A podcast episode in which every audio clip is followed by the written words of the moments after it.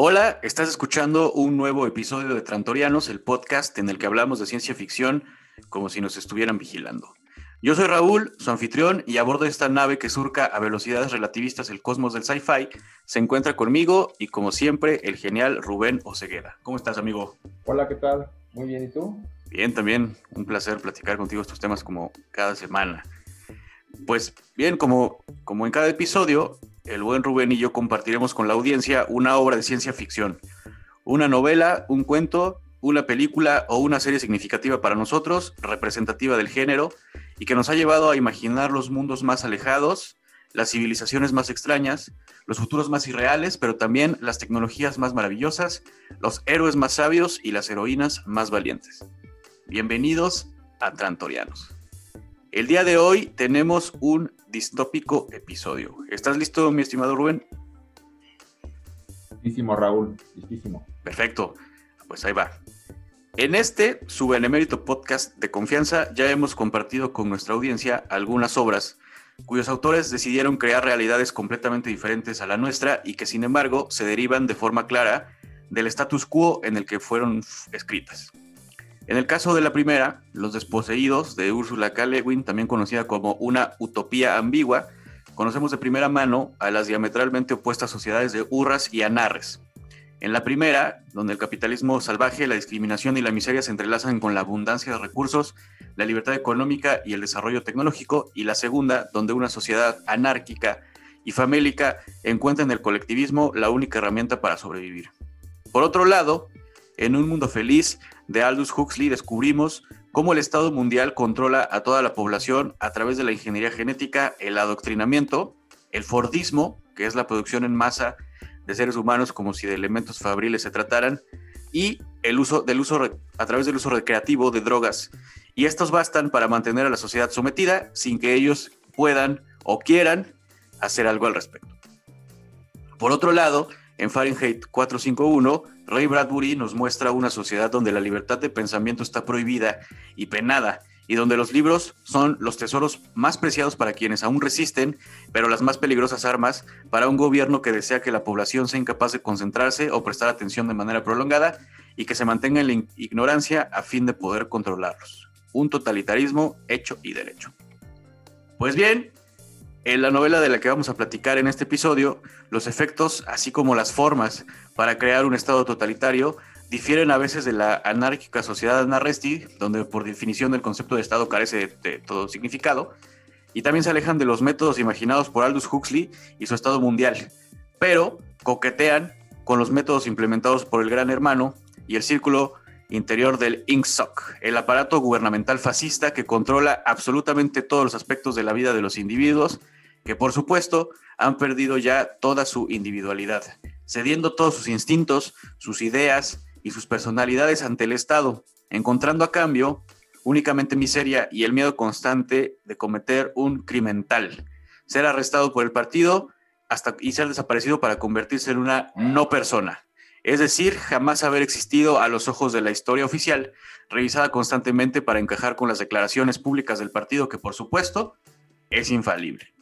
Estoy hablando, claro, de 1984, novela publicada por George Orwell en 1949 y en la que conocemos la historia de Winston Smith, un miembro del círculo exterior del partido encargado precisamente de hacer este tipo de correcciones históricas y que sin embargo mantiene pensamientos heréticos, detestando al partido y a su enfermiza influencia sobre la vida de los ciudadanos de Oceanía, una de las tres potencias mundiales dentro de la novela. Y también conocemos a Julia, una joven de la que se termina enamorando y que a través del sexo, que por supuesto está prohibido, lo, utilizan como herramienta para protestar ante el gobierno, ya es lo único que son capaces de hacer. Ambos evitan ser atrapados y también intentan contactar con la hermandad, una nebulosa sociedad secreta que pretende destruir la hegemonía del partido. Así a través de sus páginas, George Orwell nos va mostrando los errores y la eficiencia del gran hermano para someter a la población, es decir, al círculo externo del partido y a los proles, los verdaderos desposeídos dentro de esta novela, que ante tan férreas tenazas alrededor de ellos son impotentes y no les queda más remedio que declarar que la guerra es paz, la libertad es esclavitud y la ignorancia es fuerza. Mi estimado Rubén, no quise clavarme mucho en la introducción porque como siempre, lo divertido es platicarlo contigo. Así que, 1984, ¿qué opinas? Wow, pues qué obra, ¿no? ¿Por dónde empezar, Raúl? ¿Por dónde empezar? Fíjate que yo también estoy pensando dónde empezar. Pero podemos empezar a platicar un poco acerca del, contexto dentro de la historia, que yo creo que es lo verdaderamente importante y lo, y lo realmente impresionante, ¿no? Eh, todo todo el, eh, la parafernalia gubernamental y la realidad en la, que, en la que viven estos personajes. Empezando precisamente por el INCSOC, que es el partido eh, pues sí, hegemónico dentro de esta sociedad que, bueno, vamos a definirla geográficamente. Estamos en Oceanía, lo que ellos llaman Oceanía, que me parece que son prácticamente todo el continente americano, más la isla de... Hace una parte de Asia y la isla de Gran Bretaña, por supuesto, que es la... Oceanía, y, y, claro, el continente oceánico, este, que tiene otros dos enemigos que son Eurasia y, eh, bueno, East, East Asia, es Asia del Este, ¿no? Asia Oriental. Asia Oriental, exactamente. Entonces esas son las tres hegemonías geográficas que existen y que han estado desde hace mucho tiempo en guerra. Dentro de este, dentro de este continente, más bien dentro de esta, eh, de esta potencia que es Oceanía, está Londres, que obviamente está dentro de la, de la Gran Bretaña, pero ahora se llama la Airstrip One, ¿no? La línea eh, que es aérea 1. La, franja aérea la franja, La franja aérea 1, que es donde está Londres y donde vive Winston Smith, este personaje que trabaja como parte del partido, del círculo exterior del partido, es decir, aquellos que pues sí son parte de todo este aparato fascista, ¿no? Los Burócratas. Los burócratas, exactamente, que no, no llegan a los más altos mandos, pero sí trabajan directamente para eh, mantener esta, esta hegemonía sobre la población. Y existen los proles, los proletarios, que son simplemente la gente que vive en la miseria, eh, y, bueno, también son, son sometidos por, por este alcance, esta, esta omnipresencia de la figura del gran hermano, ¿no? Que, que ese es el gran hermano, mi estimado Rubén. Big Brother. Big Brother, exactamente. pues ya es un clásico esta novela eh, de la literatura distópica, eh, de la literatura política, eh, literatura ciencia ficción, creo que entra de alguna manera algunos lo clasifican como tal, otros no. La verdad no me importa mucho, para mí es un clásico de la literatura. Correcto. Y que igual podemos comparar un poco con Mundo Feliz de Huxley. Eh, pero eh, a mí me pasa con todas las distopías que, como decías al principio, me importa más eh, lo que pasa en la sociedad, Correcto. El, futuro distópico, la organización social, el régimen político dictatorial, más que lo que pasa con los personajes que son importantes, pero creo que son un pretexto que usan los autores para abordar este escenario pues, catastrófico o post-apocalíptico eh, o totalitarista, o etcétera, ¿no? Entonces, creo que sí, podemos dividir la novela en, en dos partes, digamos, eh, el planteamiento de la sociedad eh, orwelliana, y la otra parte, pues, es lo que pasa ya con los personajes que nos permiten pues conocer un poco más de esta distopía. Aquí sí, eh, no es ambigua, es totalmente distopía. sí, sí, no hay manera, ¿no? nadie, no creo que nadie esté del otro lado de, de, este debate, ¿no? De si es ambigua. Alguien diría que es una utopía. Exactamente. Bueno, que no, no creas, ¿eh? ¿eh? Yo he conocido en mi vida dos, o tres personas que sí son estalinistas, ¿eh? Que, Uy. que sí son apologistas de Stalin y que pues lo defienden, ¿no? Entonces quizás ellos sí vean como una utopía esta novela de, de George Orwell, eh, ubicada en el lejanísimo año de 1984. Correcto, por eso el título de la Para la época en la que se escribió era lejano, eh, aunque no era tan lejano. tan ¿eh? lejano, sí, exacto. Yo creo que sí la veía medio cerca, ¿no? Este... 40 años después de, escribirse prácticamente, ¿no? Sí. Es un futuro, eh, pero no, digamos, no es un futuro este, así como en las obras de Asimov, ¿no? Que, son este, como el fin de la eternidad, que a 100.000 siglos o así, ¿no? Sí, no, Es un futuro ya, ya bastante, bastante presente, pues. Sí. quizás por eso es que eh, muchas personas, muchos eh, críticos, pues sí ven características orwellianas en esta sociedad nuestra que, en la que vivimos, ¿no? Claro. Y creo que pues no, este, yo creo que nadie va a negarlo, pues, o sea, para, para mí son, eh, es una descripción clara, obviamente catastrófica, obviamente exagerada, eh, de un estado totalitarista, ¿no, Raúl? O sea, ¿qué tiene, un, ¿qué tiene que tener un estado totalitarista para decir que es eso, un totalitarismo o una dictadura? Pues, para empezar, represión, eh, un atentado a las libertades, obviamente no hay democracia, ¿verdad? Son gobiernos colectivistas, eh, casi siempre liderados por una figura carismática, algún líder eh, o alguna idea, si no líder, carne y hueso, alguna idea o algún ideal, eh, o supremacista, o religioso, o de algún tipo. Son gobiernos manipuladores de la información, son gobiernos que controlan la información. Correcto. Después que hayamos platicado de esa parte, de ese aspecto en Fahrenheit 451. Exacto. Este, una vigilancia pues agobiante, excesiva,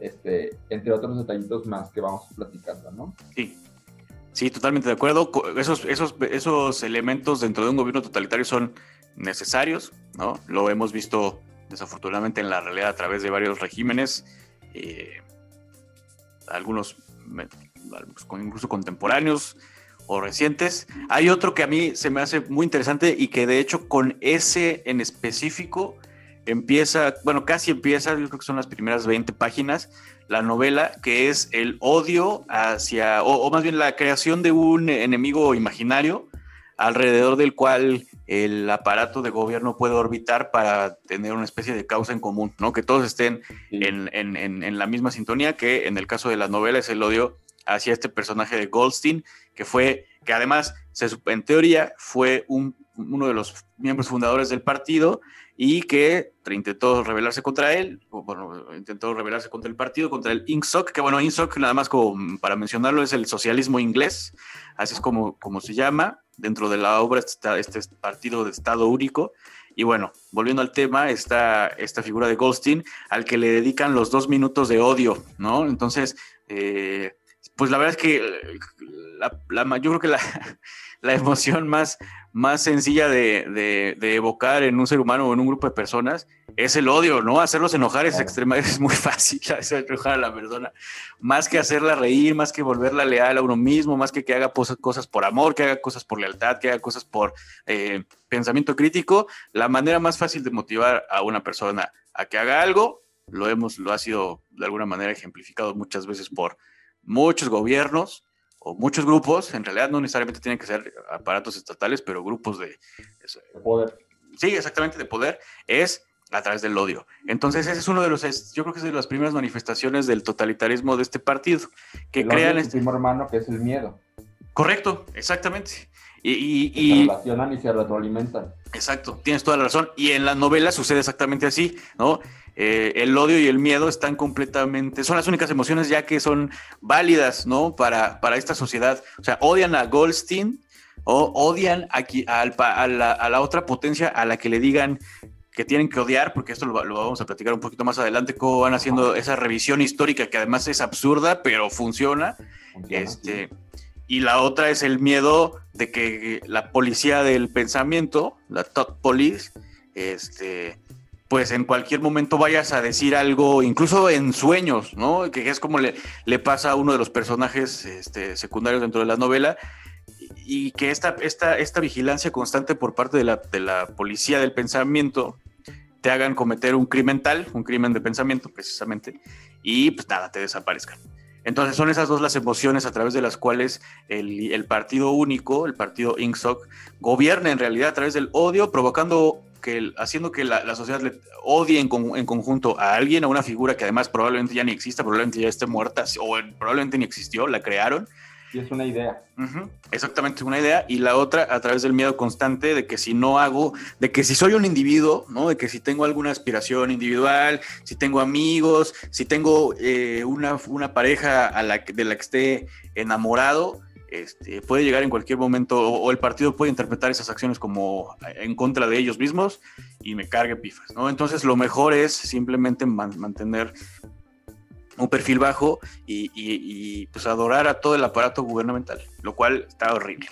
Si no hay interés individual por encima del colectivo, es otra característica del totalitarismo. Exacto. Cualquier tipo de aspiración eh, individual, sea este, bueno, ya platicaremos, incluso este, familiar, social, eh, eh, religiosa, deportiva, cualquier proyecto de vida que tengas en un estado totalitario, pasa a segundo término ante la idea de la nación, ¿no? de la patria o, o de la idea suprema que, que, tenga dominio en, esa, en ese país o en ese estado o en, esa, en ese estado. a George Orwell le tocaron vivir varios estados totalitarios le tocó vivir el fascismo, le tocó vivir el franquismo en España, obviamente el nazismo en la Alemania nazi, el gobierno de Kemal Atatürk en Turquía, eh, ¿no? Le tocó vivir, eh, y obviamente le tocó vivir el gobierno estalinista en la URSS, eh, la Revolución Rusa. Bueno, recuerdas que también está el libro de La Rebelión en la Granja, ¿no? Es una Correcto, una sátira del proceso, no tanto de la Revolución Rusa, sino más bien del, del estalinismo, de la dictadura comunista de, soviética, ¿no? Correcto, como terminan engañando, ¿no? A la gente. Sí, sí, que, que se vuelve hasta, hasta de risa, hasta es algo, se convierte en algo satírico. Correcto. Esta historia de los animales de la, de la granja, ¿no? Del señor Jones. Y, y aquí en esta obra, este mm, aunque, aunque sí se ve que, que, es, que hay una crítica directa por varias razones hacia la dictadura stalinista, es claro que, pues, que el gran hermano es Stalin, es claro que, que Goldstein es Trotsky, eh, pues sí se convirtió el libro en una, en, una, en una crítica feroz, no solamente al estalinismo pues, y, al, y, al, y al gobierno soviético de su época, sino a todo totalitarismo, pues que eh, presente y, y, por verse a un futuro. Eh, uno desearía que no existieran esos tipos de estados, pero la verdad es que existen, ¿no? Sí. Y, y si bien hay, estados, países hoy que, que, no han llegado a ese nivel este, psicótico o ese nivel ya, eh, pues, ya extremista como el que muestra Orwell en este libro, quizás a excepción de Corea del Norte, que podríamos decir que se asemeja en muchos aspectos más. Pero además de Norcorea, aunque otros estados no tengan este nivel de, este, pues de fanatismo, de brutalidad, sí tienen elementos que sí podemos identificar y que sí hay, ¿no? Incluso en países que son democráticos, Correcto. que son disque democráticos y tienen elementos orwellianos este adjetivo calificativo además, ¿no? Orwelliano, sí. Este, en su forma de gobierno. Sí, totalmente de acuerdo. Tienes, tienes toda la razón. Que, digo, que no necesariamente eh, los vuelve en automático un, un, estado totalitario, pero sí un poco el, el camino es allá, como bien dices, en algunas democracias, por, por poner algún ejemplo general, el hecho de tener un enemigo en común, ¿no? Eh, los, los, terroristas, los no sé qué, o sea, siempre hay alguien que tiene la culpa de nuestros problemas, ¿no? Por ejemplo, claro. pues, por mencionar, yo creo que el ejemplo más claro de este lado del, del Atlántico, pues, la dictadura de Nicolás Maduro en Venezuela, ¿no? La culpa de siempre la tiene el, el, el imperialismo yanqui, ¿no? Ajá, exacto. Entonces, siempre hay alguien a, a, quien echarle la culpa de todo. Hay otro, otro, otro elemento, mi estimado Rubén, que Digo, todos están bastante interesantes y dan para mucho. Y ahorita vamos a seguir hablando de todos, yo creo. Pero a mí el que más me llama la atención, porque lo lees y, y pues obviamente es una obra de ficción. Eh, como bien dices, Orwell, a Orwell le tocaron vivir de cerca varias dictaduras en Europa dentro de esa época. Y, y, pero, y cuando lo lees dices, ah, ¿cómo crees? Esto jamás podría pasar. La gente no puede ser tan tonta. Pero pero sí lo o sea, en, la realidad sí, sí, sí lo han intentado con mayor o menor grado de éxito y me refiero a, a todo este negacionismo histórico, a todo este revisionismo de... Ah, claro, sí, eh, totalmente. Este, no, el, el, ejemplo dentro de la novela es que cuando empieza, creo que está, Oceanía está en guerra con Eurasia, o, y entonces, por alguna u otra razón, eh, hacen la paz con Eurasia, se vuelven aliados incluso, y le declaran la guerra a Asia Oriental. Y entonces, todo este, este negacionismo y todo este revisionismo, que además eh, Winston Smith forma parte de ese mecanismo de hacer que alterar todos los documentos históricos para que en realidad parezca como que este, siempre ha sido así. Y entonces ahora, en lugar de que la gente sepa, o sea, no crea o piense o les digan, no, sepa que Oceanía siempre estuvo en guerra con Eurasia, ahora saben que Oceanía siempre ha estado en guerra con Asia Oriental, lo cual lo, lo lees, cuando lo lees por primera vez dices, ah, como que eso jamás podrá pasar, pero pues sí, sí lo han intentado algo. O sea, no a lo mejor con el, con el, absolutismo que plantea la novela, ¿no? Ah, hay, una frase, hay una frase, Raúl, que dice algo así como de que quien controla el pasado, ah. eh, controla el presente, ¿no? Claro. Sí, sí, sí. Controla el presente, controla el futuro. Entonces sí, es el, es, claro, la, historia es un, es un, un, arma, es una herramienta de legitimación.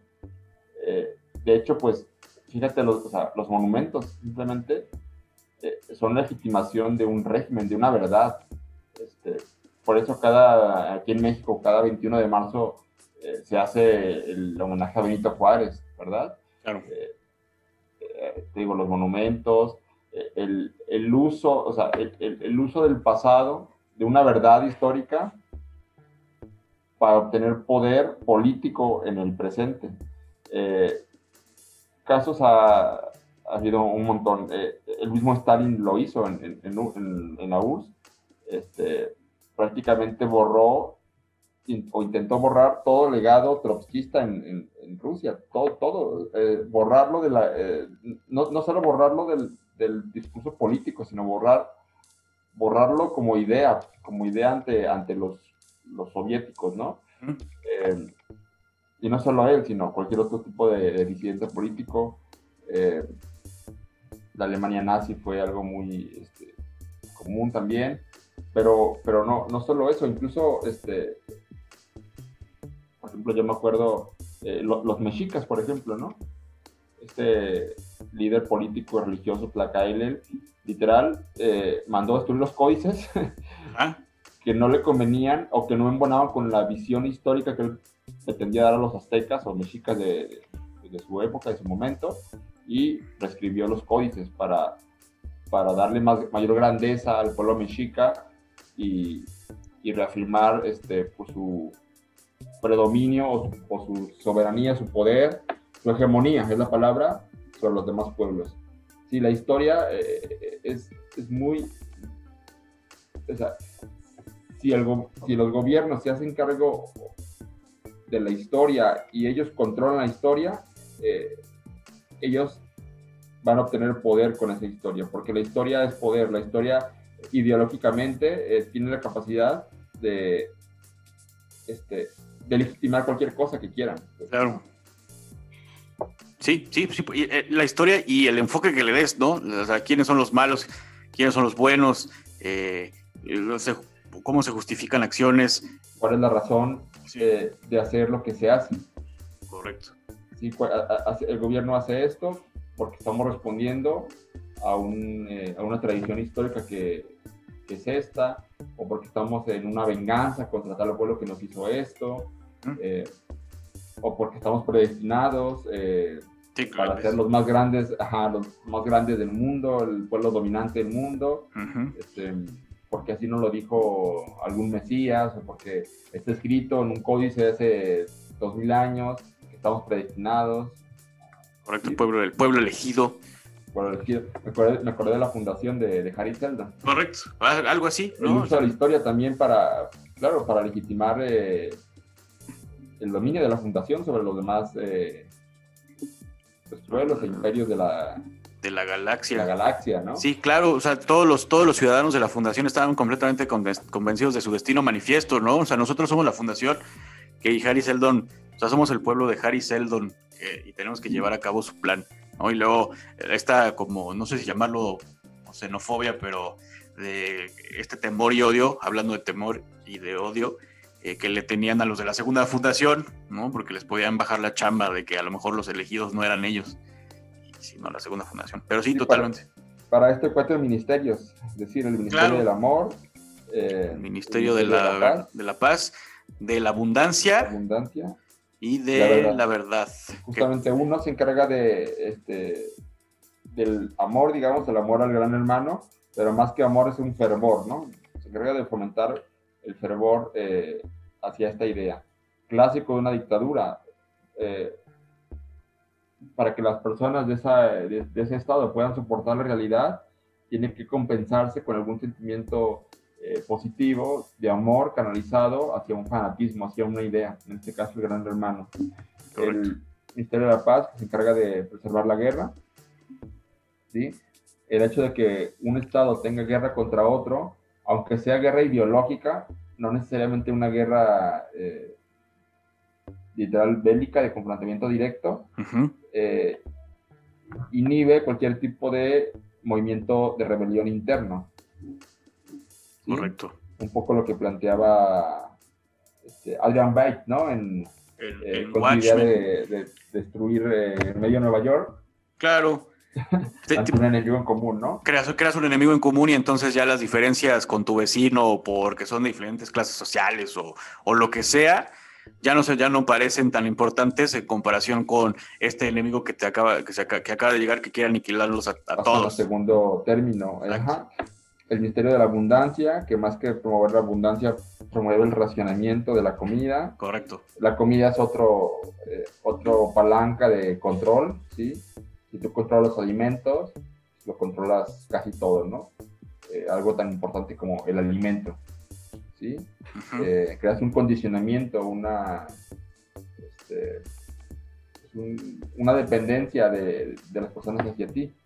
Si, no haces lo que, si no haces lo que tú les dices, pues quitas la comida y a ver qué hacen, ¿no? No claro, y... otra más que hacer lo que tú les dices que hagan. Y además la, labor de guerra obviamente termina, o sea, todos los, y eso es una parte muy específica y muy malvada de, del partido, ¿no? O sea, ¿cómo mantienes esta escasez de, bienes de consumo? Eh, pues se los, todos se los destinas, los destinas al esfuerzo de la guerra, que además es eterno, pues ya, ya simplemente están en guerra desde siempre las tres potencias, y entonces eso hace que no haya abundancia, eso hace ya, y todo lo que dices, eh, eso hace que sea mucho más fácil eh, racionar todos estos, estos bienes para mantener bajo control a la población. Deja de haber guerra, y no deja de haber racionamiento. Y pues está la, la verdad, ¿no? La, la, historia como herramienta de control. Y no solamente la historia, sino además es el control muy importante. yo les decía a los alumnos en una clase que si ellos querían ser dictadores alguna vez en un país, algún este, estado, eh, no se los podía olvidar para que funcione, pues, era este, el control de los medios de comunicación. Claro. Es muy, importante el control de la tele, de la radio, del internet, este, periódico, cualquier tipo de, eh, cualquier medio de comunicación masiva o medio masiva eh, tiene que estar en control del Estado. O sea, es inhibir la libertad, ¿no? Porque si tú eres dueño de... ¿Cómo puedes ser dueño de la historia? ¿Por medio de qué canales? Ahí está la tele, está el radio. Bueno, el radio en la época de George Orwell, ¿verdad? Está la tele. Eh, ahora las redes sociales. Y, pues son mecanismos de control eh, ideológico. Es que fíjate cómo en la hora no, no, hay tregua, porque por todos lados les, o sea, les pega, o sea, les, pega, eh, es la fuerza coercitiva, literal la policía. Es la fuerza simbólica, ¿verdad? Eh, la fuerza ideológica. Sí, sí. Y, la extorsión, que todo el tiempo eh, hay, una extorsión, eh, ya sea sutil o, ya sea directa. Aquí no es nada sutil. Bueno, para, nada. De hecho, o sea, la existencia completa de cualquier persona está invadida al 100%, como bien dices, o sea, físicamente a través de la vigilancia constante por parte de la policía y obviamente la violencia que pueden ejercer si te tuercen pensando, diciendo algo que podría lo que, estar en contra del el partido, ¿no? Eh, Raúl, fíjate, pero es más bien, no es útil para nosotros, pero para ellos sí era sutil. O sea, ellos no, eh, muchos en realidad no, en, la, novela no lo ven, no, ven estos mecanismos que para nosotros son evidentes porque estamos fuera de, de, ese, universo, de esa realidad. Estamos fuera y por eso no este, lo vemos con claridad, pero, pero cuando la manipulación es tan grande, cuando se normaliza de forma, pues, ahora sí que tan cotidiana, pues eh, se pierde, se pierde ese, se vuelve difuso en qué momento hay una manipulación o hay una fuerza, una extorsión del gobierno y en qué momento no, en qué momento parecería que es algo, que es un orden natural, pues, ¿no? Sí, claro. Y hay gente, como bien dices, que bueno, para ellos es útil. Está, por ejemplo, el personaje de, es un personaje secundario que se llama Parsons, que es un compañero del trabajo del, del, partido exterior, del círculo exterior del partido, que él sí completamente se tomó todo el kool de la ideología. O sea, eh, está completamente impregnado por, por la ideología, al punto de que cuando se lo encuentran otra vez, eh, ya que los arrestaron, el güey, y ahorita también es un tema que me gustaría platicar, eh, Parsons está orgulloso de su hijita de siete años porque lo denunció, ¿no? Entonces, eh, pues ya, o sea, Parsons, por ejemplo, pues ya su, ¿dónde está su humanidad? O sea, ya no tiene, Es, simplemente una máquina al servicio del partido y él lo, lo, acepta gustosamente, ¿no? Incluso cree que le tomaron la decisión correcta al arrestarlo por simplemente hablar, hablando dormido, creo que dice algo así como hay que acabar con el gran hermano o algo así, no me acuerdo bien. Eh, pero él está ya completamente... Eh, alienado. Sí, alienado, ¿no? Trastornado completamente ya por, por toda la inmersión que tiene el partido en las vidas de las personas, ¿no? Y eso. Y, y el otro, y otro tema que también está de terror, que cuando lo lees, dices, ay, es eh, la destrucción completa de la figura de la familia, pues, ¿no? Y no es que, no, no, tampoco es de que... De la familia como institución. Exactamente, de una familia como una institución, ¿no? En realidad, eh, la, los matrimonios son evidentemente aprobados únicamente por el partido, si ven que... Eh, que la unión entre la, bueno, de esa pareja en específico puede traer algún beneficio, ¿no? O que no tenga ningún perjuicio, no, sea, no, sea, perjudicial para, para, los intereses del partido. Dos, eh, la reproducción humana simplemente eh, se vuelve un elemento para atraer más miembros al partido. Y tres, las relaciones entre padres e hijos, eh, entre parentales, pues, eh, también han sido completamente destruidas. En, la novela describen que es muy, muy frecuente que los niños y las niñas, pues la infancia, eh, sean los que terminan siempre denunciando a sus propios padres porque están completamente adoctrinados desde muy jóvenes y esa es, otra cosa. El adoctrinamiento empieza desde niños, otra, otra, otro elemento que me parece importante destacar de cualquier estado totalitario, el adoctrinamiento al que se habían sometido sus pobladores desde el principio, al punto de que no consideran a sus propios padres como sus padres, sino como pues, traidores en potencia. Y como siempre están ahí, como son niños, son fáciles de, manipular, de adoctrinar, pues es también muy fácil que terminen denunciando a sus padres. Entonces, esa idea también está de terror. Sí, totalmente. Eh, pues es una es una extrapolación de lo que de lo que George Orwell vio eh, y vivió sí. en, los años 30, 40 y, lo que él este, preveía que podía pasar. ¿no? Eh, él decía, en, algún lado decía que, él no creía que, que la sociedad fuera a llegar a ese punto, como él lo plasmaba en su libro, pero sí algo cercano. Este, es por eso que quizás a lo mejor ya, lo, ya el libro de Orwell ya debería ser movido, ¿verdad? Ya no estar en la, área de ficción, no ficción. Sí, claro.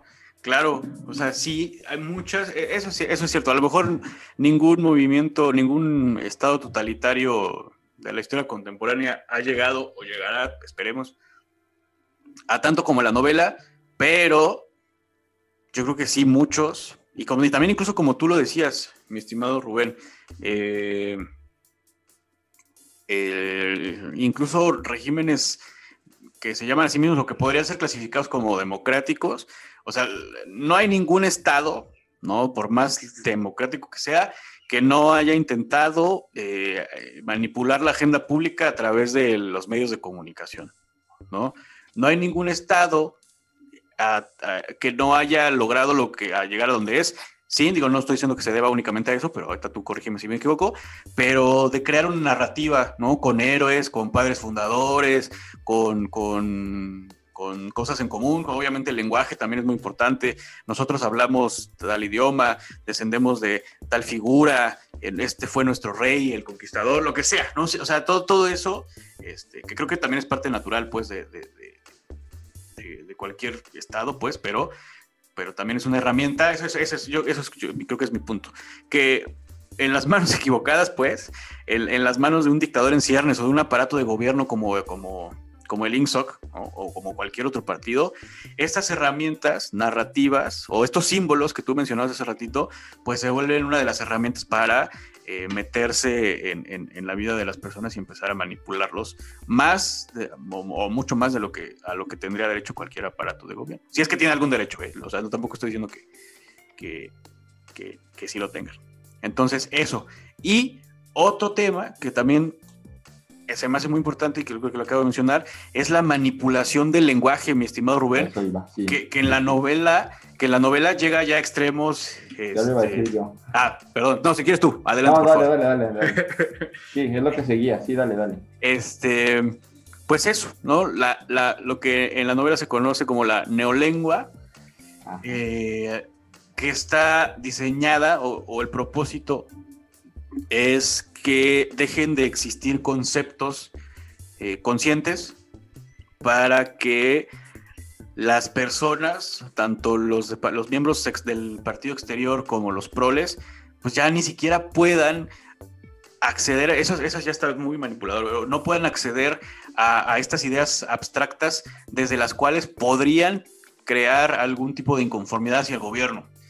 O sea, el, lenguaje, en lugar de ser una herramienta que une a la gente, que, que, cree, o sea, una fuerza creadora, pues, se vuelve una herramienta, eh, pues, de sumisión, ¿no? De, de mutilamiento intelectual de la población para que ya, o sea, no es que no quiera revelarse, sino simplemente ya no va a poder porque en su mismo, en su mismo lenguaje no existe absolutamente ningún concepto ni ninguna forma gramatical, ni sintaxis, ni verbos, ni adverbios, ni sustantivos. Bueno, sustantivos sí tienen que ver, y verbos también, pero, pero me refiero como a esta riqueza del lenguaje que en algún momento les puede servir como herramientas para empezar a cuestionar el poder del gran hermano sobre sus vidas.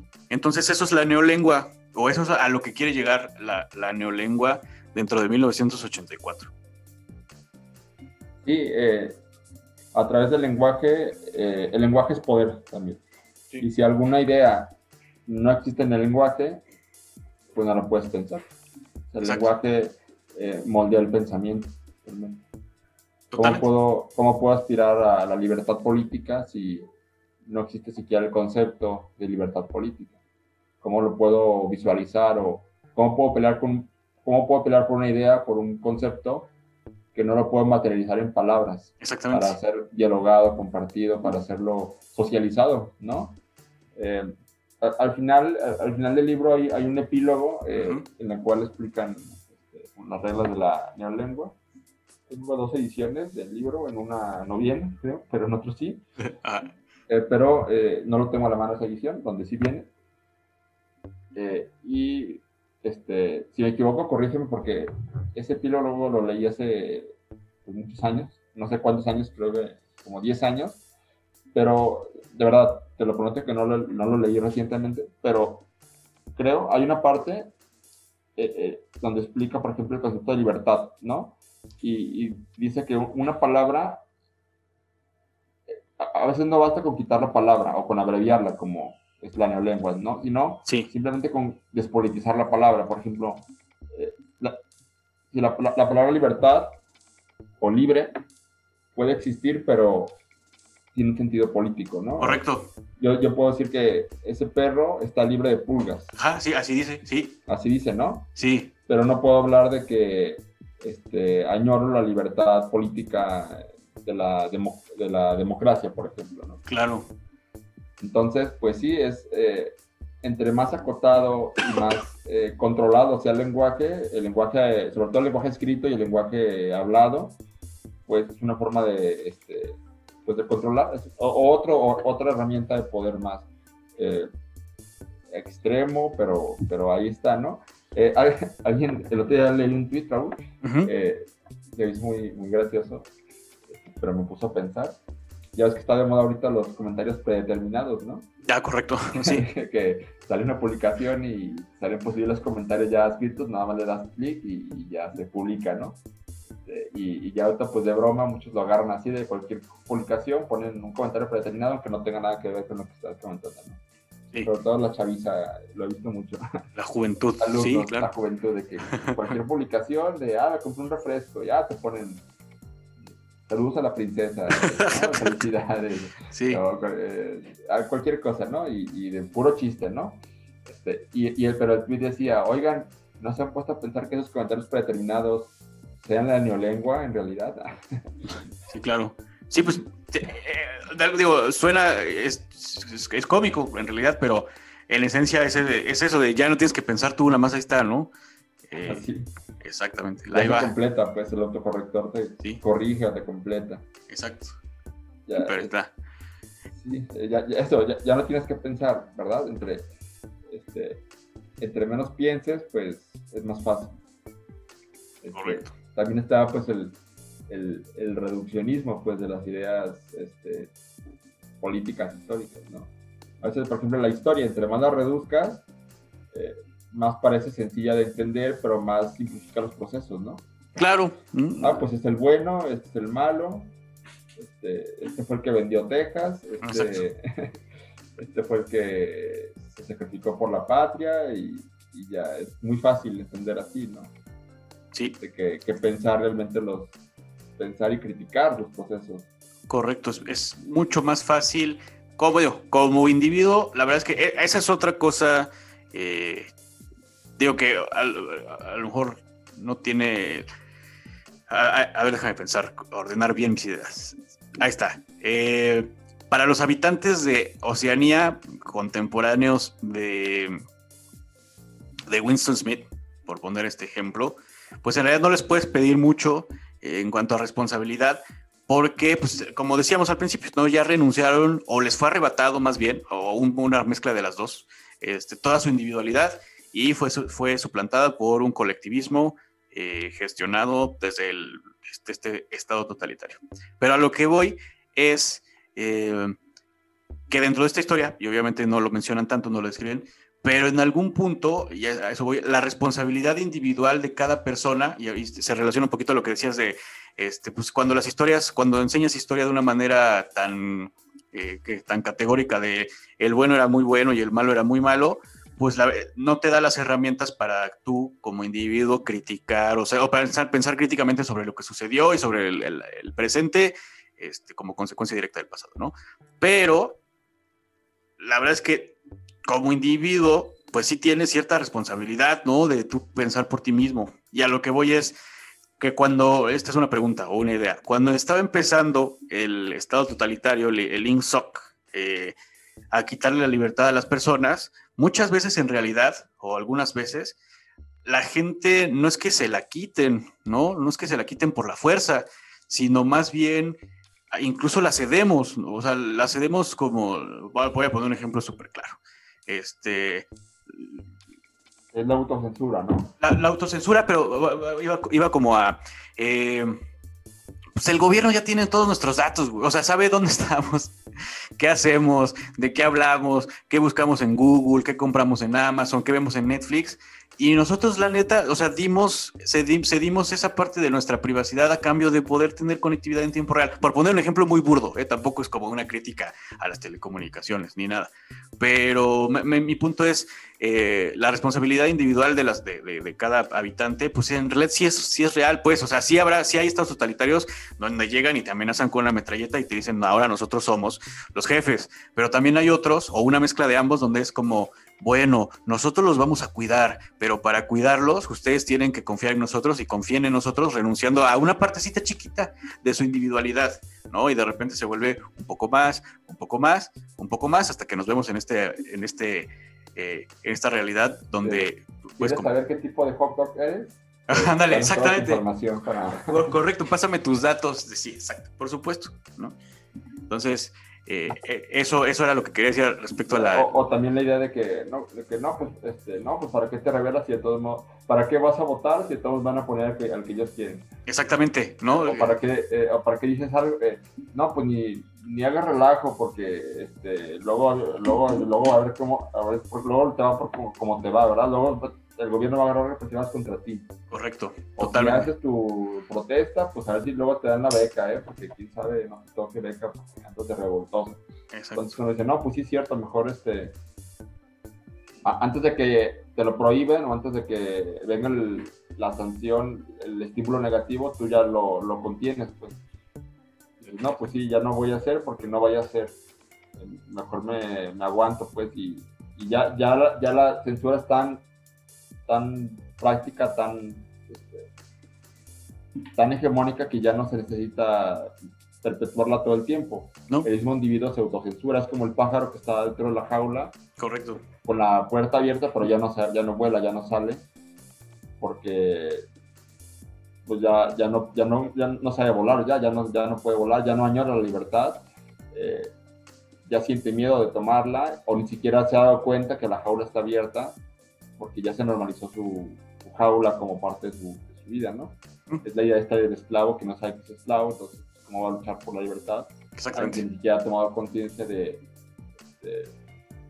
del estado en el que está y aunque lo tuviera la conciencia, eh, todavía falta vencer al sistema, pues que, que, además es esta idea, ¿no? De que es imposible, tú como individuo contra un sistema completo, pues no... No puedes. no, no eres nada, ¿no? Solo, eh, el único caso que, recuerdo de, de, un individuo o de un, este, un, ente que venció un sistema totalitario, pues es a, a, Woody, ¿no? En Toy Story, ¿no? Que, que logra escaparse de la, ¿te acuerdas? Sí, sí, sí. la guardería ABC, eh, una guardería, ¿te acuerdas? Eh, vigilada, no sé si la viste la película. La 3, ¿no? La 3, ultra vigilada, con cámaras en todos lados. Aparte de eso, las cámaras, ¿no? la vigilancia masiva, tanto en la en el aspecto privado como en el público. Eh, bueno, ¿no? Eh, un cohete, ¿no? Una prisión y, al final logra salir, ¿no? Con Correcto. Suerte, pero con un plan estratégico. Pero bueno, en un estado totalitario, ya no una película de Disney, sino de Pixar, en un estado totalitario, pues es prácticamente imposible. Eh, es. Eres tú contra el mundo, pues, ¿no? Exacto. Y contra un, un sistema que, este, que tiene la capacidad, tiene las armas, las herramientas, ya dijimos cuáles, para poder convencerte de que 2 más 2 es 5 incluso. ¿no? 2 más 2 es 5. Por más, eh, por más eh, irracional que sea esa axioma, pues ahí está. Porque no, no se trata de quién tenga la verdad, sino quién tiene el poder para imponer esa verdad. Exactamente. La mentira. ¿no? La, la, la, y eso, bueno, digo, tampoco quiero verme tal, pero en realidad eso ya es parte un poco de, de lo contemporáneo, ¿no? De, de, nuestra, de nuestra realidad. O sea, ya no se trata de quién tenga razón en realidad, sino de quién hace más ruido, por ejemplo, quién hace más ruido en redes sociales, eh, hablando de, la gente que con influencia en las redes sociales o incluso los partidos o, los, o los regímenes, pues, o sea, pues sí, sí sucede en realidad. No tanto, no a los niveles orwellianos, ¿no? Del 1984, pero pues era lo que, lo que ya decía, ¿no? la, comunicación o, la manipulación de las narrativas es una de las herramientas de cualquier régimen que fácilmente puede ser utilizada como una arma contra la libertad de, de la población. Sí, y está este concepto también de la tortura como, una herramienta, la habitación 101. La habitación 101, es que qué, horror. ¿Quieres explicarle a nuestra audiencia, mi estimado Rubén, qué hay en la habitación 101? Simplemente era una habitación, un cuarto, un salón, donde eh, tal cual así lo explican, eh, eh, el individuo a torturar se enfrenta con lo que más la causa terror, ¿no? Dependiendo que sea. En, este, el caso de Winston, es las ratas. Es otra buena pregunta detonadora, ¿eh? eh, eh ¿qué, qué, qué, podrías ver tú en la habitación 101, no? ¿Cuál sería tu peor, tu peor miedo, tu boca? Eh, mi Bogart. Ah, a mí me da mucho miedo, mucho miedo el agua profunda, que me vaya a salir algo, un, calamar o algo así. Es lo que me da un buen de miedo. Ajá, un kraken. Ajá, un kraken, algo así. ¿A ti? Pues no sé, yo tengo un montón de cosas, ¿eh? yo, yo soy muy miedoso. A mí también el agua, pero, pero no, este, más bien ahogarme. Ah. Me ahogado, eso me, eh, la asfixia. Tanto, tanto, eso, eso y el fuego. Creo que el fuego es lo que más, más me asustaría. La electricidad tampoco me gusta mucho. Eh, este, pero el fuego, sobre todo este, un incendio, eh, quedarme encerrado en una casa en llamas o algo así.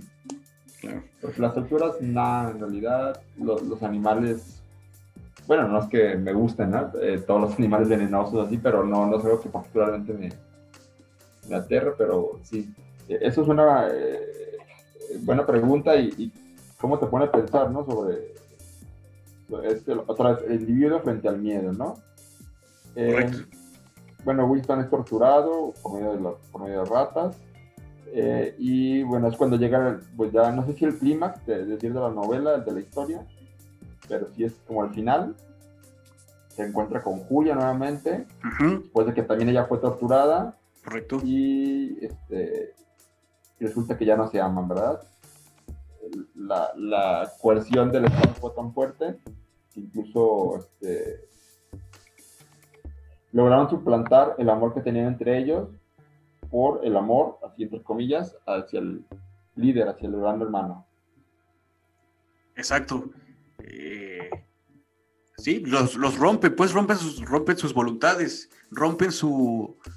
destruyen su humanidad, ¿no? Al final, ¿qué es lo que quieren? ¿Qué, qué, qué es lo que este gobierno en realidad quiere? Que no existan personas, sino entes. Eh, sobre los cuales se puede ejercer el poder, ¿no? Que esto, esto lo, explica un personaje que se llama O'Brien, que, bueno, creo que vamos a, nada más vamos a mencionar que como siempre, que en, este, en este podcast, como ya saben, nuestra querida audiencia, nos gustan los spoilers, pero de todos vamos, nos vamos a avisar que a partir de este momento se va a revelar un spoiler. Entonces pueden dejarnos de escuchar y si no, pues esperemos, esperemos que no, que se queden con nosotros y sigan escuchando. Entonces ahí va. Eh, este personaje de O'Brien, que en principio de cuentas podría aparecer desde incluso desde el principio de la novela, ¿no? Y desde la óptica, desde la perspectiva de Winston, que es una persona como él, es decir, alguien que aborrece al Estado y que quiere luchar en contra de él. Entonces tienen cierto contacto él y Julia con O'Brien, les dice, les describe que la hermandad, esta asociación que se encarga de, luchar contra, contra INSOC en realidad existe y pues que los quieren reclutar para pelear a su lado en contra del Estado.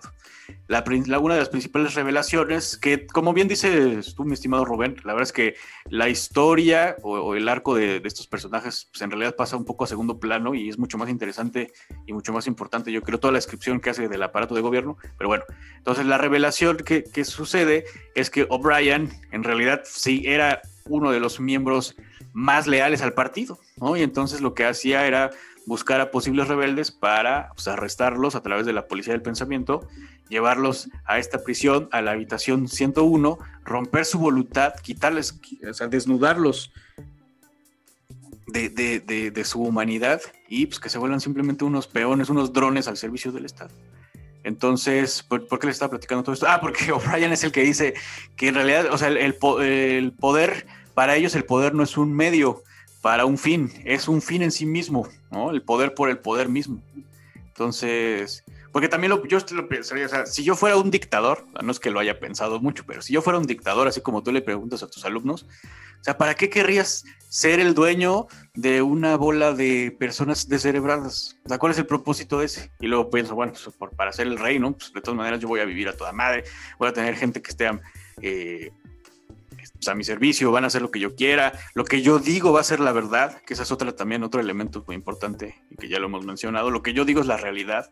Eh, también lo menciona O'Brien muy, muy, muy, con, muchos detalles que la, realidad para ellos, o, la manera en la que ellos abordan las leyes es, el siguiente, y es la realidad solo existe dentro de la mente humana. Entonces, si dominas a la mente humana a través del adoctrinamiento, a través del miedo, a través del odio, a través de la vigilancia constante, pues en realidad eres el dueño del universo, ¿no? Controlas la realidad misma. Eh, y pues eso, esos son los, los métodos de los que se vale el partido INSOC para controlar la sociedad dentro de 1984. Está horrible. Sí, también, también están las vaporizaciones, que son la, ah, la claro. forzada de individuos y no solamente de la, de la persona, no solo de la masa muscular de la persona, ¿no? No solo es un asesinato, es la desaparición de su existencia, eh, no solo física, sino en los archivos, en la historia otra vez, borrarlo de la historia, de los archivos, negar incluso que la persona haya siquiera existido en algún momento. Que también me parece una crueldad, ¿no? Dices como, bueno, ya lo mataron y todo, pero que te hagan que no existas, que nunca hayas existido. Pero eso también sucede en complicidad. Obviamente lo hace el aparato de gobierno, mi estimado Rubén, pero sucede en complicidad de las personas, pues. O sea, imaginando que, no sé, tú y yo conocemos a otra persona eh, y de repente deja de existir, bueno, de la desaparecen. Y entonces te, un día te dicen, oye, ¿y Juan? ¿Juan quién? Yo no conozco a ningún Juan. O sea, también es un poco la, la, la, sociedad, también es, es, cómplice de estas desapariciones, pues de estas vaporizaciones. Por miedo, obviamente, pero pues eso. Y saber, o sea, pues yo lo que yo no, con lo que yo no podría vivir es con la idea de que, o sea, de que me puede pasar a mí o le puede pasar a alguien más.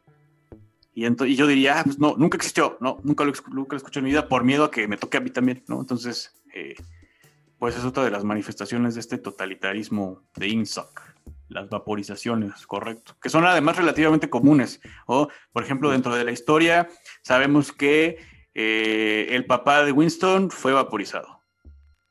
Su mamá también. Los papás de Julia fueron vaporizados.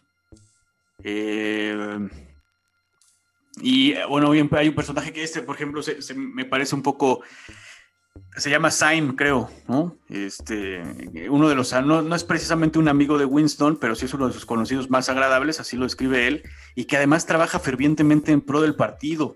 De hecho, es uno de los eh, expertos que están tratando de actualizar la neolengua para volverla esta herramienta mutiladora de la, pues, de la conciencia humana de la que platicábamos hace ratito. O sea, es un, es un miembro del partido de los como el que más, ¿no? Hecho y derecho, leal, este, te está trabajando en un proyecto importante y sin embargo hace unas, unas declaraciones tantito en contra del, del, de INSOC y lo vaporizan. Entonces realmente nadie está salvo, pues nadie... Sales, sales poquito de la línea. Ajá. Y adiós. Como de puntitos y, y ya. Como se ha pasado muchas veces, ¿no? Eh, por ejemplo, eh, eh, revolucionarios franceses que fueron a la guillotina acusados de ser monarquistas, por ejemplo, ¿no? Y eran revolucionarios también. Eran moderados a lo mejor, ¿no? Y los radicales los veían como conservadores y vámonos a la guillotina, aunque también fueran revolucionarios, ¿no? Claro. hay un cuento de José Luis Borges, me acordé de, sobre los dos teólogos en la Edad Media, que creo que uno le tiene cierto recelo a otro, hay una rivalidad entre ellos. Este, y algo de lo que dice uno en un escrito lo tergiversa y o sea, le, da como una interpretación media, media torcida y lo acaba usando de ser herético, pues, y lo acaban quemando en la, en la hoguera, ¿no? Por hereje, ¿no? Otro teólogo respetado, ¿no? Claro. Entonces, sí, eh, claro, cualquier, cualquier, cualquier paso en falso, puedes tener 100 pasos derechos, pero cualquier paso en falso, este, te cuesta, ¿no? Exactamente. Eh, cualquier este, equivocación, eh, aunque no haya sido a lo mejor premeditada o contra el sistema, pero incluso involuntaria, este, cuesta, porque todo, todo es un símbolo, a fin de cuentas, todo. Cada acción es un símbolo y, este, y, y, obviamente cuando el, el gobierno concentra tanto poder, pues no, no quiere ceder nada de ese poder, porque como este poder que el gobierno dictatorial ceda, puede ser ahí un este, punto arquimédico, una palanca, un, este, una coyuntura para de ahí que se rompa todo el sistema, ¿no? Entonces, claro, no se arriesgan. Tienen que ser muy cuidadosos. Este, y, obviamente para la ciudadanía es más complicado hacer algo porque no hay un punto, este, no hay un talón de Aquiles por donde puedes atacar. O en este caso, ¿cuál podría ser el talón de Aquiles de, este, de, esta, de, esta sociedad este, pues, Por ejemplo, Winston siempre, o en varias veces a lo largo de la historia menciona que la esperanza está en los proles, ¿no? Eh, él lo cree definitivamente.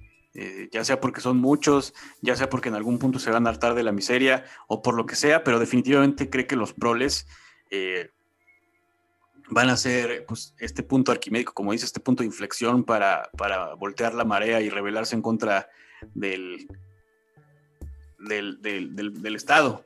Pero, como bien nos explica O'Brien cuando está platicando con, con Winston dentro de la prisión, una vez que es arrestado, eh, pues en realidad los proles no tienen ni las herramientas, o sea, no tienen los recursos financieros, o sea, físicos, digamos, comida, armas, lo que sea, ¿no? Carecen de, eh, este, de, capacidad de estrategia, ¿no? Carecen también de una, una bandera alrededor de la cual aglutinarse, ¿no? O sea, no tienen una causa, pues ellos simplemente... además para, para, lograr algo tienes que tener esperanza primero. Si claro. no hay esperanza, no, hay, eh, no vas a hacer nada por algo. Es como si, si, si, yo no creo que pueda ir a la luna saltando, eh, yo estoy seguro que por más que brinque, no voy a llegar a la luna. Correcto. Como tirano de Bergerac, ¿no? Eh, o por más que me amarre de, este, de unas cigüeñas, pues no, yo sé, yo estoy segurísimo que no voy a llegar a la luna. Entonces, pues ni siquiera lo voy a intentar. No, no voy a hacer el intento porque yo de antemano sé que, que, es algo, si no imposible, pues prácticamente es algo irrealizable, ¿no? Entonces, igual, ¿no? Eh, decir, no, bueno, arreglarlo contra el gobierno, no, ni soñarlo. ¿Para qué le muevo mejor? Exactamente. Este, no, ¿para qué lo, para qué lo, lo, intentan, no? Este, alguna vez lo, lo, lo, explicaba en una clase sobre, sobre los indios, por ejemplo, no España, resulta que si los indios, este, o los esclavos, por ejemplo, eh, en los sistemas esclavistas, podían, eh, este, o sea, ¿por qué no se rebelaban? Pues porque no, no hacían un movimiento este, de rebelión, ¿no? y salvo en poquísimos casos en la historia, como fue el caso de Haití, por ejemplo, ¿no? una rebelión de esclavos, decir, porque no, yo pienso porque no había esperanza, no había una, este, no, no lo veían posible. Tú, cuando, tú intentas algo cuando tú lo ves posible. Claro, cuando crees que... Cuando crees que puede pasar, ¿no? Este, pues sí, eh, ya les decía, es como si yo, este, es como yo me quiero casar con Scarlett Johansson, pues, ¿no? Ni te conoce, ni, ni, es de otro país, es, famosa, tú no eres famoso, ¿verdad? Este, ella es eh, rica, actriz de Hollywood, eh, no sé, vive en un, no sé dónde vive, pero pues, pues nada que ver, ¿no?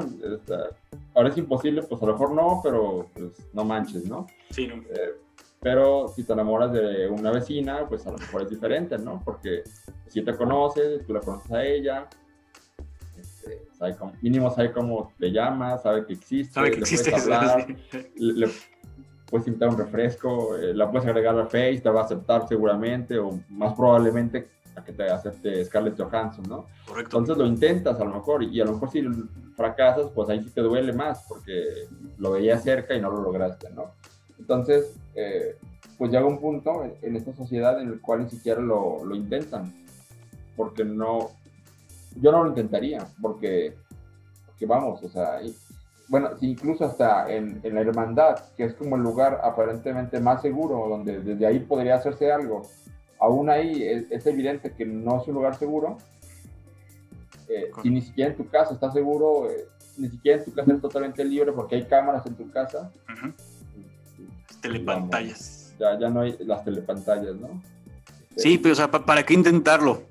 ¿Para qué intentarlo? Precisamente. O sea, ese es el verdadero poder que ejerce, o, uno de los verdaderos pilares de, poder que ejerce el Estado sobre la sociedad. Los tiene despojados de... Pues, la esperanza es algo muy humano, ¿no? Y si te, la, si te despojan de eso, pues ya, ¿qué eres? ¿no? Entonces, ay no, esa Sí, y, y, el, y, el, y el riesgo, el, digamos, el, el pagar piso para lograrlo, pues pues implica que seguramente al menos la primera generación de rebeldes van a acabar en el paredón todos, ¿no? Claro. Y eso en el mejor de los casos. Así es, mi estimado. A lo mejor la amenaza tendría que venir de, afuera. A veces sucede, ¿no? En los totalitaristas la amenaza viene de fuera, pero este, a, veces aún esa, esa amenaza no existe, pues porque la guerra, la guerra que se ve desde dentro es, a lo mejor es más artificial que lo que es realmente, ¿no? Claro. También George Orwell pudo haber tomado esto de, de la guerra que se va turnando, que están en guerra un rato contra eh, Eurasia y un rato contra Asia Oriental. Este, un poco tomando la referencia de lo que pasó con los nazis, ¿no? Los nazis y los soviéticos. Soviéticos. Que firmaron un tratado, el tratado Ribbentrop-Molotov, un tratado de no agresión.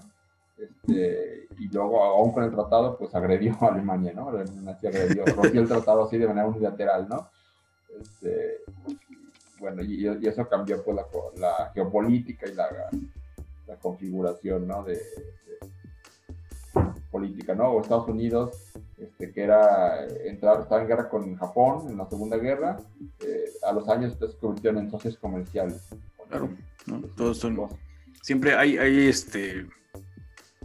Bueno, ya ahorita no tanto, pero hay eh, varias series eh, donde hay, había un veterano de la Segunda Guerra Mundial que obviamente ya era un viejito y siempre él había, hacía chistes de que, como, ¿por qué tenemos este, teles Sony, no? O ¿por qué manejamos eh, coches Mitsubishi, ¿no? que creo que los Mitsubishi eran los que fabricaban los ceros, que yo recuerdo, no sé, tú eres el experto, mi estimado Rubén, en historia. Pero, pues sí, claro, o sea, de ser enemigos en menos de 50 años, son socios comerciales.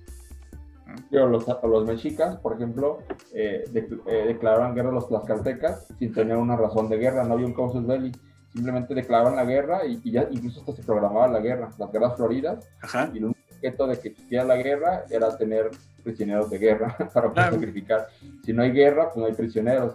¿Y, y pues, qué va a hacer Huitzilopochtli? Con, ¿cómo va, ¿Dónde va a sacar la sangre Huitzilopochtli para alimentarse si no hay prisioneros de guerra? Entonces, hace una guerra para que haya prisioneros. Eh, aunque no haya ningún motivo para estar en guerra contra Tlaxcala, nomás es una guerra eh, aparentemente porque sí, sin una razón, este, más que eh, tener prisioneros de guerra, pues, ¿no? Aquí la guerra este, se plantea como algo necesario. Sí, eh, para, para, para, la estabilidad, ¿no? Para... Sí, porque si no hay guerra, no hay guerra, no hay guerra al menos externa, este, se, se puede caer el, el, aparato, ¿no? Este, tú hablabas de, hace rato de, de Venezuela, ¿verdad? Y, y, del imperialismo, de Yankee, ¿verdad? Estos agresores, que, eh, el presidente de Venezuela un día sí y el otro también eh, agrede este, verbalmente, ideológicamente al gobierno de Estados Unidos, pero, y aunque si hay un conflicto hay diplomático todo, este, un bloqueo, lo que tú quieras, este, pues pide crédito prestado a bancos estadounidenses, por ejemplo. Claro, y eso, eso por ejemplo, hablando de ese caso en específico, creo que cae definitivamente dentro de la clasificación de doble pensar, ¿no? De 1984. O sea, sí, los, sí nos cagan, sí los odiamos, sí son los imperialistas, pero préstenos dinero, ¿no? O sea, que es, es parte un poco de ese adoctrinamiento, o, por ejemplo, algo que mencionan en la novela del, del doble pensar es cómo destruyen a la familia como institución, como mencionaste hace ratito, y sin embargo su figura más importante, la, la representación eh, antropomórfica, por llamarlo de alguna manera, del partido es alguien a quien le llaman el gran hermano, Entonces eso también es un doble pensar. Eh, y pues lo que decíamos hace ratito, volviendo un poco al tema, este, de cómo la guerra es necesaria para, para, para la estabilidad política de todo el mundo, de las tres potencias, Oceanía, Eurasia y Asia Oriental, a eso se refiere con, y también lo menciona en la novela, con guerra es paz. ¿no? Y la, guerra es la, paz, la guerra es la paz. La libertad es la esclavitud y la ignorancia es la fuerza. Entonces, eh, pues eso. Pues sí, una obra este, eh, interesante. Y está ese dilema, ¿no? Sobre, bueno, esa también creo que falso dilema, ¿no? De, de nuestra sociedad occidental del siglo XXI, eh, a cual se parece más, ¿no? A la del que planteaba George Orwell en este libro, o a la que planteaba Aldous Huxley en El Mundo Feliz. Mundo Feliz. Este, yo creo que es un falso dilema porque para mí es una, tiene elementos mixtos, ¿no? Un poco de las dos. ah, sí, aquí se, aquí se castiga, aquí se, se gobierna por medio del, decíamos, del miedo. ¿Y de qué decíamos? Del... El odio y el miedo. El odio y el miedo. Y en el mundo feliz por medio del placer, de los placeres, del hedonismo, ¿no? Claro. Este, y, y, creo que tenemos de todo, ¿no? Tanto el hedonismo, es una forma de control, pero también esa forma tradicional ortodoxa de controlar, que es el odio y el miedo, pues para nada está superada, para nada. No, desafortunadamente sí, es algo yo creo que... Y, aún en los gobiernos democráticos, ¿no? Correcto. en los buenos, este... Pues sí. Pero, o, o, gobiernos que aparentemente son democráticos, este, hasta que hay una rebelión o una manifestación. Claro. Sí, totalmente. Y ahí cuando se ve este, qué tan democrático es, ¿no? Es un régimen. Claro, qué, qué tan, eh, sí, que exactamente, qué tan democrático es, este, se ve el día que los critican, ¿no? Este, sí, bueno, estoy bien, pues sí, pero si te mandan una, un piquete de policías afuera de tu casa para darte en tu madre, pues a lo mejor no, no vives en un país tan democrático como tú crees, amiga. O sea, no, a, lo mejor, a lo mejor no, no, este, la verdad son pocas las personas que tienen vocación de mártir. Claro. Eh, yo no tengo vocación de mártir. Ni yo. No. Sí. No, no, no, no me gustaría ser un mártir. Ni de la democracia ni de nada, la verdad. Sí, no, no vale la pena. La como decir, ay, pues qué tibio, ¿verdad? Entonces yo le diría, bueno, tú sí, pues. O sea, adelante. claro. Pues ahí está mi estimado Rubén. 1984, una obra ah, muy interesante, eh, muy profunda también, muy relevante. Y yo creo que no pierde, como yo creo que como todos los clásicos que hemos platicado, que hemos reseñado en este podcast, pues no pierde validez, no, no pierde relevancia. Fue publicado en 1949. Ni, parecer ni perderá. Ni perderá, ¿no? Al contrario, está más vivo que nunca. Y creo que vale la pena leerlo Digo, ¿sabes qué? Porque te, iba a decir, no, no sé cuándo, cuándo, lo leíste tú, pero es de esas obras que te ponen a leer en la secundaria cuando todo te vale madres y a lo mejor la primera vez que lo lees no alcanzas a distinguir la verdadera relevancia que tiene. Yo creo que le agarré más el gusto. la, volví a leer esta semana, ¿eh? bueno, la semana pasada porque, porque ya tenía mucho tiempo que no la había leído. Y, y le agarras otro gusto y, otro significado de la novela. Yo creo que valdría la pena que la gente lo, leyera. O sea, sí, es una obra que sigue relevante, que sigue teniendo relevancia. Esa y la, otra chiquita que la, en la granja, claro, que también la lees en la secundaria. Y, más, más, más fábula, pues, más lúdica quizás. Y que también es muy efectiva para explicar esto. Correcto. ¿Tu parte favorita, mi estimado Rubén? Eh, no, sé si tengo parte favorita en esta obra, ¿eh? no, lo sé, pero porque al principio tienes algo. Sí. Pero eh, no, no, no sé, quizás eh, la parte de la habitación 101 fue la parte que más me estremeció. Sí, claro. Creo al final también, creo que es la parte que más, más me quedó grabada. Y quizás la explicación, el epílogo. De la neolengua. De la neolengua. Me gustan los epílogos en este tipo de obras me gusta cuando hay una obra, no sé, algo, y al final viene una explicación o algo, a lo mejor técnico de, de, ese mundo que estás leyendo. Este, me gusta ese tipo de, referencias técnicas. Correcto. Eh, en este caso el epílogo eh, creo que es eh, efectivo, bastante. Sí, totalmente. la tuya? La mía, la verdad es que la disfruté, bueno, la disfruté y la sufrí, porque sí, sí es algo pesado de ir viendo cómo la esperanza de Winston se va, desapareciendo con cada página que, que, lees, pero yo creo que mi parte favorita es pues, cuando lo traicionan, es cuando es, yo creo que es, es una parte del, clímax, ¿no? Cuando se da cuenta de que en realidad no hay escape de nada en Oceanía está fuera de las manos del, o del control del gran hermano y la manera en la que Winston Smith y Julia lo descubren es bien fea. Esa parte como que sí me gustó. Porque en algún punto de la novela eh, puede que llegues a tener tanta esperanza, no, no, sí va a ser esta historia donde eh, el débil destruye al fuerte a través del poder del amor, bueno, igual ni no así, pero pero cuando ya es, cuando te das cuenta de que no va a suceder así, que en realidad el control de, del partido sobre la vida de sus, de sus pobladores es absoluta, está brutal. Yo creo que esa. Esa es mi parte favorita. Sí, ahí está. Eh, a lo mejor algunos van a decir, bueno, no es una obra de ciencia ficción como tal, pero Ah. va, va. yo creo que, es oportuno mencionarla Sí, y que sí es parte, aunque sea de manera tangencial, pero creo que sí, es un referente porque es una distopía y a fin de cuentas las distopías pues algo tienen de ciencia ficción, ¿no crees? claro, hablan del futuro, hablan de extrapolar el presente para ver escenarios futuros. Entonces sí, yo creo que sí. Y si no, pues de igual dennos chance.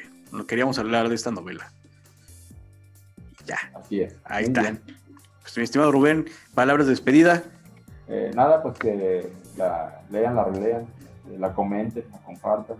Sí, Una obra eh, muy compleja que platicar de ella eh, posiblemente pueda traerte algunos problemas con tu tía o, o con, con alguien, con tus semejantes, pero, pero es importante porque eh, al mal tiempo, pues buena cara, ¿no? Hay que, hay que tomar el toro por los cuernos. Correcto. Y, y si no hablamos de cuestiones políticas también nosotros, pues ¿quién no va a ser? no? Los políticos nada más, el gobierno. Exactamente. Ya, pues ahí está, Rubén. Bueno, yo también, palabras de despedida, pues muchas gracias a nuestra audiencia, como siempre. Eh, y ya a ti, mi estimado Rubén, como siempre es un placer platicar estos temas contigo. Nos vemos la próxima semana en otro episodio de, Trantorianos. Por cierto, le ganó el Atlas al Decaxa ayer, ¿verdad? 5-1. Sí, ayer. Felicidades, mi estimado. Anda mal en Necaxa ahorita. Sí, anda súper Sí, mal. anda, eh, por lo que llega la amargura, pero Sí. con los milloncitos que va a llegar. Sí, ¿verdad? Lo que, lo, ¿Sí lo va a comprar Osil? ¿Sí lo va a comprar? Eh, hay una inversión. Una una inversión de Ah. 40%, 31%. Órale, pues ojalá levante. Pues muy bien, pues muchas felicidades por la Los que victoria. no, no escuchan de otros países, eh, es un equipo de fútbol en la división de México. Mucha tradición. Pues ahí está mi estimado Rubén. Eh, 1984, la victoria del Atlas. Esto fue otro episodio de Trantorianos, el podcast en el que hablamos de ciencia ficción, como si el gran hermano no nos estuviese vigilando. Nos vemos la próxima semana. Hasta luego, bye. Bye.